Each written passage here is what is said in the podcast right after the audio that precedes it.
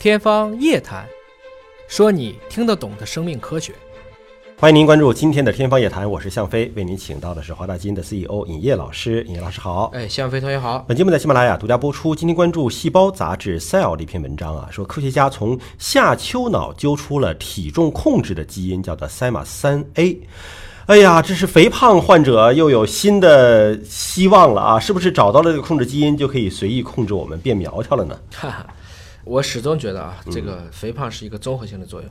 我们只能说它是个相关性，但是想通过任何简单的方式来调节人的体重，这些都是把我们的人体想简单了。嗯啊，就还是一个综合的效果。对，是这样子。就像当年发现的瘦素，大家一度认为小鼠上都能做了，但是这么多年过去了，没有人把它做成药物。嗯，医学界呢是把肥胖定义为一种常见的、明显的、复杂的代谢失调症啊，就是你吃的和消耗的这个能量不均衡了呗。对最终导致了这个胖嘛。那么这里面是不是有一些调控的因素？我们之前曾经说过，有些人喝凉水都长胖对啊，那可能是跟我们的肠道菌群不同有关系。对但是今天又找到了一个新的证据，嗯就是这个赛马三 A 啊。嗯首先这个赛马三 A 是什么？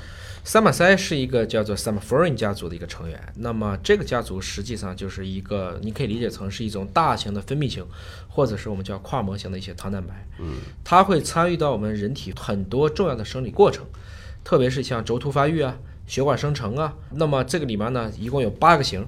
因为有很多是因为参与免疫了嘛，你说的这个三马三 A，也就是三码 foreign 的三 A，其实有一定的这个免疫作用的。啊这是美国洛杉矶儿童医院和英国剑桥大学代谢研究实验室研究人员合作发表的这样一篇文章啊。那么他们是在大约六百名早发性的肥胖患者当中进行研究。对所谓早发性就是很年轻的时候就已经胖了，没错，就已经大胖子了。是这样子。所以他看看你跟你基因到底有没有关系，嗯结果跟健康人群的基因组比对之后，证实了这个赛马三 A 的信号通路的相关基因突变，在肥胖患者当中是广泛存在的，所以就怀疑啊，说那么这种基因突变会不会是肥胖的元凶呢？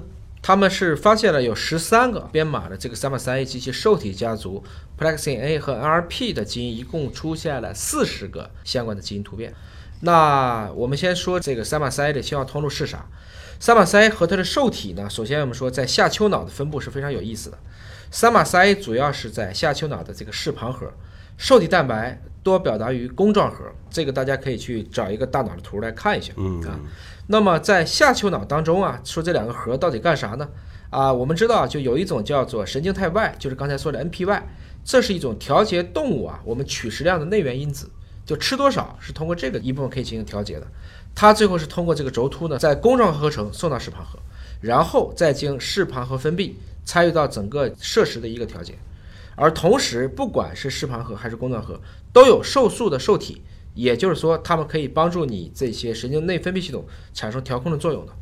我们简单理解吧，就是视盘核加弓状核之间的信息交流和你自己吃多少、消耗多少是密切相关的。它既管你的饮食量，又管你的降解量，就是瘦素。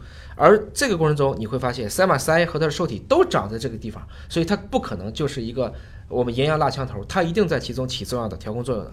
这就是大家为什么怀疑这些肥胖的患者可能会在这几个三马三叶科的受体上，如果出了突变，也就是说我吃的多，我降的少，我就胖了，是这么一个逻辑。科学家们又开始在动物身上做实验了啊，他们敲除了三马三 A 信号通路的一些斑马鱼啊，好，我们此刻再为斑马鱼默哀三秒钟。这个斑马鱼可能是高兴的事儿啊，就变胖了啊。嗯，呃，不仅仅体重增加，体脂的百分比大幅度上涨。对那这个斑马鱼最后被人吃的时候，可能觉得这个鱼的油脂很你可我你可能不太会吃斑马鱼，是吗？哦，很小的那种啊对是吧？对很小的斑马鱼啊哎。嗯，同时呢，他也发现说，人和小鼠的胎儿到成年期的时候，这个三马三 A 它受体的下丘脑也会大量的表达，也就说明它的这个调控和这个神经系统还是有相关性的、啊。没错。所以就是说，大家想来想去呢，这个三马三 A，如果我能知道它在下丘脑的表达，我就应该更好的去明白我们这些肥胖的一些相关的机制了。嗯，整体来说呢，如果说这个正常的信息交流当中，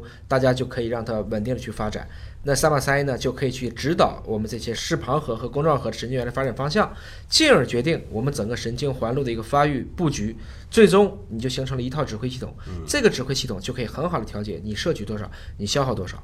一旦突变，大家就无法互相识别了。那么绝大部分就会造成吃的多，消耗的少。是不是有两个问题？第一个问题是你这个人具不具备这个三马三 A 这个基因，第二个是你具备这个基因之后，它是否表达出来了，他现在说的是我们都具备，都有这个基因。但是肥胖的人是因为他出现突变了，嗯，是这个基因上的位点不一样了。所以你刚才说的喝口水都长胖的一个问题，我们以前想过很多个可能性，嗯，但是我也说它不是单一的要素。